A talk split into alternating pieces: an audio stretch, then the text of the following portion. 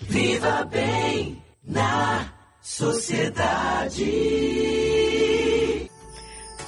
Gente fala em suplemento nutricional, suplementos né? Imediatamente a gente pensa em alguém que treina muito, vai pra academia, se acaba, quer ficar marombado, né? Quer ficar com músculo. Mas será que é só para isso que serve? Será que se você é, quer ter uma saúde melhor, se você tá com alguma queda é, em determinado mineral, determinada vitamina, será que só alimentação acaba suplementando? A gente vai falar de suplementos em geral, em geral com a nutricionista Alice Alaja ou Alagia? Alaja. Alaja.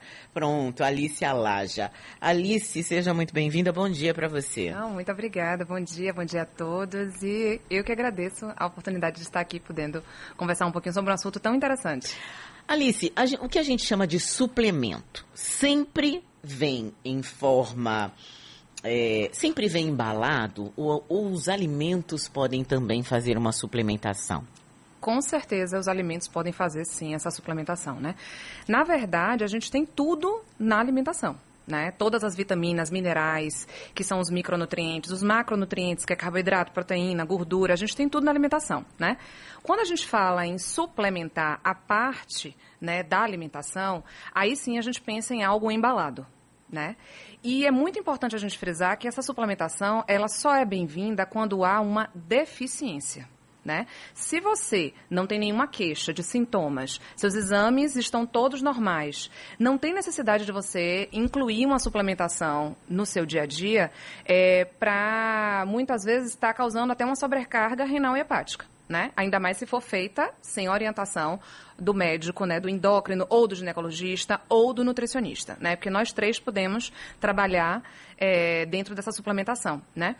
É, então, essa suplementação é bem-vinda caso há realmente uma necessidade. Essa necessidade ela pode vir por conta da idade, né? Porque com o passar do tempo, a gente acaba produzindo menos algumas substâncias, a gente acaba metabolizando pior algumas substâncias e aí realmente às vezes há necessidade da ingestão. Às vezes é uma deficiência mesmo um defeito genético, a pessoa já nasce com aquela deficiência, não produz ou não metaboliza determinado nutriente, então realmente tem que ter essa suplementação ou para o atleta, né? Que realmente ele tem um desgaste maior, tanto de calorias quanto de da própria, o próprio sistema imunológico acaba sendo prejudicado, né? Porque a gente não vê o atleta propriamente dito como ele saudável, porque ele põe o organismo num estresse muito grande, um estresse oxidativo, um estresse emocional, né? Então, na maioria das vezes, o atleta precisa. Só que muita gente confunde, né? O indivíduo que pratica uma musculação três vezes por semana, ele não é um atleta, ele é um praticante de atividade física, né? Um indivíduo que faz uma caminhada de 30 minutos, duas, três vezes por semana, ele não é um atleta, é totalmente diferente daquele indivíduo que corre todos os dias, final de semana faz um longão de 10, 20, é, 21 quilômetros, entendeu? Então, existe uma diferença muito grande. E as pessoas acham que, a partir do momento entrei na academia, eu já preciso comprar meu kit de suplementos para ter o resultado. E não é bem assim que funciona. Alice, dentro da sua experiência, o que que nesse kit aí que as pessoas costumam comprar, às vezes antes de se inscrever, se matricular na academia, pode ser mais prejudicial? Com certeza, a gente falar dos termogênicos ou pré-treinos, né? É, já começa que a pessoa vai praticar atividade física e já acha que está cansada. Né? Então, ah, eu preciso de algo para me motivar porque eu não tenho energia, eu não estou cansada. Ela nem começou ainda, mas já está cansada, né? Então, os termogênicos e os pré-treinos, eles são, na minha concepção, de maior risco, por quê? É, indivíduos que têm cardiopatias ou oscilação de pressão arterial, às vezes nem sabe que tem, e a partir do momento que utiliza essas substâncias, passam a desenvolver a doença ou até mesmo ter sintomas como tontura, taquicardia muito forte, chega a desmaiar, né? Para um indivíduo que tem a cardiopatia, é gravíssimo né? Tem que ter muito cuidado. E principalmente esses termogênicos de loja de suplemento. Porque se a gente pegar o rótulo dessas, desses suplementos, é, tanto termogênico quanto pré-treino, tem lá. Muitas vezes tem escrito cafeína, tem a dosagem e aí tem substância power exclusiva de tal marca. Não diz qual é a substância. Hum. E muitas vezes são anfetaminas. Então, assim, se a gente fala de termogênicos como a cafeína, que é um termogênico natural, beleza, ela vai atuar no sistema nervoso central, mas não tão diretamente, né? Pode afetar negativamente a frequência cardíaca, como eu falei para os cardíacos, sim, mas menos pior. Agora, as anfetaminas vão trabalhar diretamente no sistema nervoso central, então realmente pode causar um problema grave de saúde, né, que pode ser pontual ou pode virar crônico. Eu já atendi várias pessoas que, com o uso excessivo de termogênicos e de pré-treinos, acabaram desenvolvendo traços de insônia, ansiedade. Para o indivíduo ansioso, tomar um termogênico sem uma orientação médica é um tiro no pé, porque vai deixar ele mais acelerado do que ele já é, vai deixar ele mais ansioso do que ele já é e automaticamente pode aumentar o distúrbio, né? Então, para mim, de todos os suplementos, esses são os mais perigosos, né? Que vamos dizer que daria um efeito de imediato negativo. E a, as proteínas, né? Tem gente que é, come muito ovo e ainda toma whey. E diz, não, estou construindo o meu corpo. Pode acabar sendo prejudicial a médio prazo? Sem acompanhamento médico, É, viu, gente? isso. A gente está falando que sem o acompanhamento de um profissional de saúde que faça uma análise e faça a recomendação. Estou dizendo para quem vai ali na loja e compra. Isso, um leigo que nem só É. leu na internet e vai lá e compra. Pode sim. Porque às vezes, se a gente está falando de uma quantidade grande, é, o nosso organismo tem uma tolerância de absorção de macronutrientes. Então, não adianta consumir mais, porque seu corpo não vai absorver. E aí acaba que esse excesso de substâncias, por exemplo, excesso de proteína, pode ser tóxico para o organismo, né? E aí a gente pode causar o que sempre ouve falar, sobrecarga renal e hepática. Isso não vai acontecer de imediato, né? Isso é a médio ou longo prazo, né? Que pode acontecer essa sobrecarga, salvo ser um absurdo, né, de, de ingestão. Mas quando você junta, por exemplo, não sei quantos ovos, mais não sei quanto de suplemento, realmente pode causar uma sobrecarga. E aí você, a gente vai para os exames sanguíneos, a gente tem um aumento do ácido úrico, a gente tem um aumento da creatinina, que são indicativos da toxicidade do organismo. E isso gera outras doenças. E o lado bom?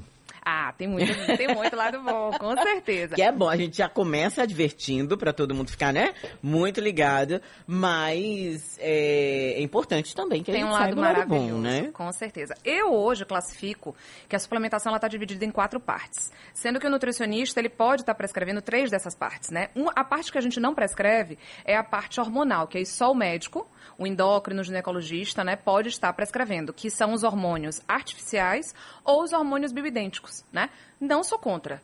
Tem casos que realmente há necessidade, mas a gente tem que ter muito cuidado, porque tem muita gente utilizando, uma, até mesmo prescrito por médicos, mas sem necessidade, só para dar uma potencializada nos resultados, e isso pode custar mais, mais na frente, né, custos à sua saúde. Dentro do que o nutricionista prescreve, a gente tem os suplementos que se dizem relacionados à atividade física, né, que a gente conhece muito whey protein, creatina, glutamina, hipercalóricos, né, são muito bem-vindos. Né? Não é para tomar tudo, gente, porque cada um tem uma finalidade, né? Então, de uma forma bem rápida, né? O whey protein, ele está relacionado realmente à construção muscular, né? Então, o indivíduo que pratica musculação, né? E aí ele vai lá, acontece uma lesão na fibra muscular, uma lesão natural, e a gente vai dar o nutriente mais rapidamente para esse indivíduo. Então, ele vai se recuperar mais rápido, automaticamente, no dia seguinte, ele está apto para treinar bem de novo. Então, não é instantâneo, não é tomar e o músculo cresce. Você precisa estimular. Então, você toma, você está nutrindo com é, nutrientes já bem fracionados, rápida absorção, para que o músculo cresça adequadamente, né? É, o hipercalórico, por exemplo, que é um outro tipo de, de suplemento, também voltado para atividade física, ele vai ser utilizado para quem quer ganho de peso, para quem quer ganho de volume, mas num ganho maior, pessoas que têm dificuldade de ganho de peso, porque ele já diz, né, hipercalórico. Tem uma quantidade grande de calorias. Então, aquele indivíduo que entrou agora na academia para malhar normal, jamais poderia tomar um hipercalórico. Né? Seria realmente para, para quem tem dificuldade de se alimentar e dificuldade de ganho de peso. A creatina é um excelente suplemento para quem pratica atividade física. Só que ela é voltada para quem deseja ganho mais expressivo de massa muscular. Né? Então a gente está falando de um treino de força. Se você acabou de entrar na academia agora, você não está fazendo treino de força. Então não tem necessidade de já começar com o kit. Whey, creatina, glutamina. Não. A creatina é excelente, porém, quando você está dentro de um treino de força, de uma performance maior, porque a gente classifica como treino de alta intensidade e curta duração, né? Então, essa creatina ela vai agir no seu músculo para prolongar esse momento de explosão, para você conseguir pegar mais peso e automaticamente você consegue ter uma resposta muscular melhor. Mas isso num treino de força para quem quer ganhar volume. Para uma pessoa que quer perder, por exemplo, não tem necessidade nenhuma de entrar com a creatina, só se ela tivesse com déficit de massa muscular. Então, cada caso é um, é um caso, né?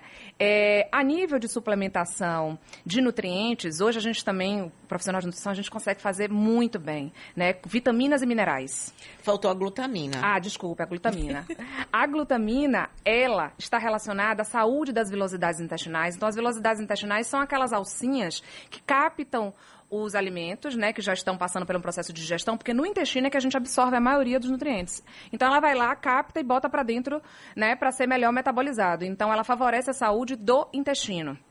Né? Além disso, ela também participa aí é, como substrato né, para a produção das células de defesa do organismo. Então, a gente diz que ajuda no fortalecimento do sistema imunológico e também na saúde do intestino. Né? O indivíduo que tem algum problema intestinal, né, alguma disfunção intestinal, a gente prescreve, até associa também com probióticos, que são bactérias positivas, né? No intestino a gente tem bactérias positivas e negativas e quanto mais positivas, melhor. Então, o indivíduo que tem essa disfunção, ou o indivíduo que tem dificuldade de absorção, né? Ou um indivíduo atleta que tem um desgaste, um estresse oxidativo muito grande. Então, a gente inclui a glutamina para trazer esse fortalecimento do sistema imunológico. Mas você tá com sua saúde em dia, não tá sentindo nada, nenhuma fadiga, treina basicamente ali, não tem nenhum problema a nível intestinal, não tem necessidade de incluir, né? E é, suplementos de min- minerais, Isso. vitaminas e É, é- é a terceira é a terceira que eu te falei que a gente pode, né? Do o nutricionista a gente prescreve. Excelente, mas também só se houver necessidade. Então o indivíduo ele vai né, até o consultório em busca da melhora da performance ou da melhora do estado físico, né, de saúde, do peso, enfim. E aí a gente pode incluir vitaminas e minerais, né? Na maioria das vezes a gente trabalha com vitamina C, vitamina A, vitamina E, vitamina K, zinco, cobre, tudo isso tem no alimento. Né? E a vitamina C? Que assim, todo mundo fala, ah, vou tomar vitamina C. Tá tendo uma onda, onda de gripe, resfriado, uma virose. Vou tomar vitamina C para me proteger. Vale mesmo que eu não saiba se como é que tá a vitamina C do meu corpo? Tem dois suplementos que eu acho que valem a pena, né, você consumir, né, mesmo sem essa orientação, né, que é a vitamina C, uma grama por dia, que é o que é aquela drajazinha, aquela bolachinha efervescente, não vai fazer mal nenhum, mesmo que você esteja com suas taxas em dia, e o ômega 3. Por que, que o ômega 3 ele pode ser bem-vindo? Aí numa média de 2 gramas, no máximo 3, isso sem orientação, propriamente dita, 2 a 3 gramas ao dia. Por quê? Em relação ao ômega 3, a gente não consome, apesar de ser uma cidade litorânea, a maior parte das pessoas que eu converso não tem costume de comer peixe.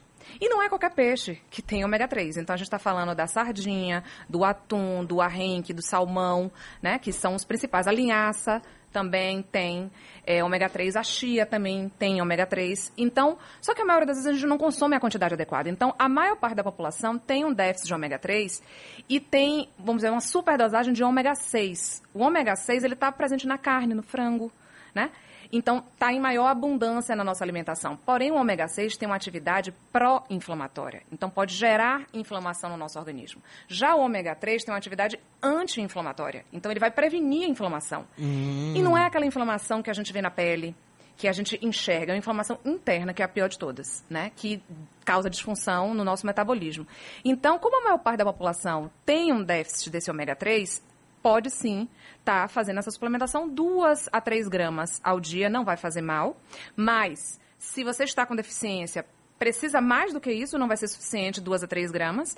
E, obviamente, com o auxílio do profissional, né, para estar indicando. E a vitamina C, uma grama por dia também não vai fazer mal.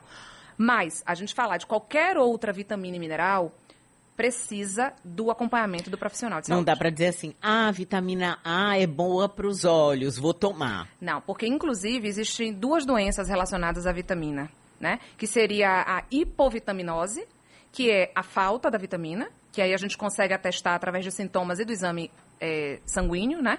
E a hipervitaminose, que é o excesso da vitamina, que também gera várias doenças, né? Então, se a gente está falando de, dessas outras vitaminas, com certeza pode gerar esse tipo de problema. Não é que a vitamina C não cause, tá?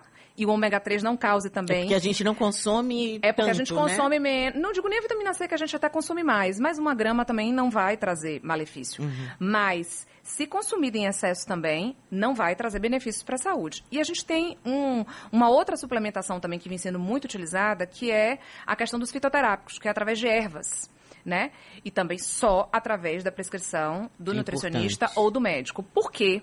Mesmo as ervas que parecem ser tão simplesinhas e né, convidativas, como a camomila, Natureza, a né? erva Fala, "Ai, a doce, natureza." Elas são em excesso são tóxicas para o organismo. Então pode causar uma toxicidade, causar doenças graves, inclusive a morte, né?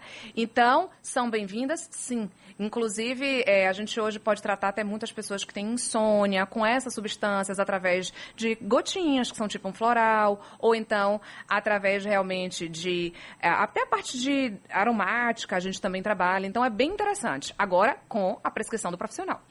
Vou só contar rapidamente é, uma- um caso que aconteceu comigo, Alice. Eu tenho adenomiose, né?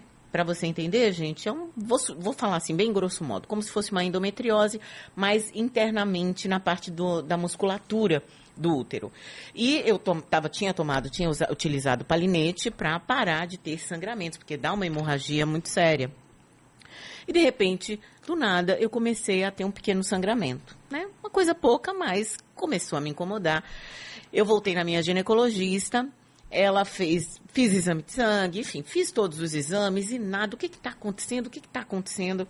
E aí ela falou, olha, vamos conversar aqui sobre o que, que você está consumindo, como é que está a sua vida, porque tem alguma coisa. E na hora da conversa, eu disse a ela que eu tomava é, pelo menos uma xícara de chá de hibisco todos os dias, porque eu gosto muito de tudo que é meio azedinho, né? E eu gostava muito de hibisco e tomava. E também diziam que queimava caloria, então era útil, agradável, a cor linda.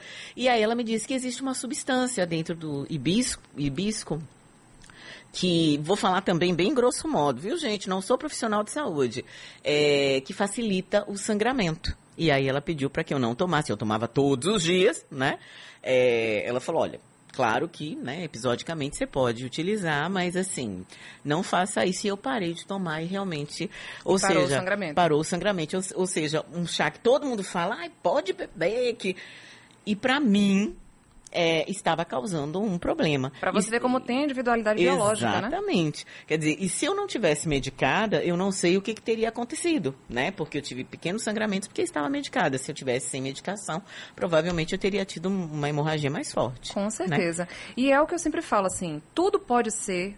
Tirando o que não presta mesmo, né? Vamos É. dizer assim, que é danoso de Sim. gordura, essas coisas. Mas tudo pode ser positivo e pude- tudo pode ser negativo. Dep- Depende da forma como você faz essa ingestão, né? Então, assim, eu sou completamente a favor da suplementação, mas ao mesmo tempo contra quando não há necessidade, quando é, o indivíduo nem está fazendo atividade física mesmo, por exemplo, já quer fazer a ingestão de suplementos, né? E sem a orientação do profissional, porque realmente aí é um tiro no pé. E não existe regra, sabe? Não tem receita de bolo. Ah, é, a primeira consulta sempre eu passo o suplemento. Ou então, se o indivíduo está praticando, ele já, já vai ter aquele kit ali de alimentação. Não, não existe receita de bolo. Eu, eu, particularmente, gosto de, mesmo que o indivíduo, só se chegar com uma deficiência mesmo, a gente já testou, viu no exame que está com a deficiência, a gente já começa logo, né? Porque tem que corrigir de imediato, porque não vai melhorar. Mas se não, eu prefiro primeiro arrumar a casa. Eu falo assim, ó, vamos fazer uma faxina? A gente vai fazer a faxina, arruma a alimentação primeiro, para ver se vai realmente ter a necessidade. Porque às vezes a alimentação tá tão ruim que só o fato de arrumar a alimentação já não precisa de mais nada. Né? Então, primeiro a gente precisa organizar a alimentação para depois ver qual é a necessidade do suplemento. Só que as pessoas têm preguiça, né? Querem logo, querem resultado, querem tomar tudo, Pra querem fazer ontem, tudo. né? Com certeza. Gente, quero agradecer muito aqui a nutricionista Alice Alaja, que deu uma aula pra gente aí sobre nutrição, suplementos e afins. Obrigada, viu? Bom dia. Eu que agradeço. Muito obrigada.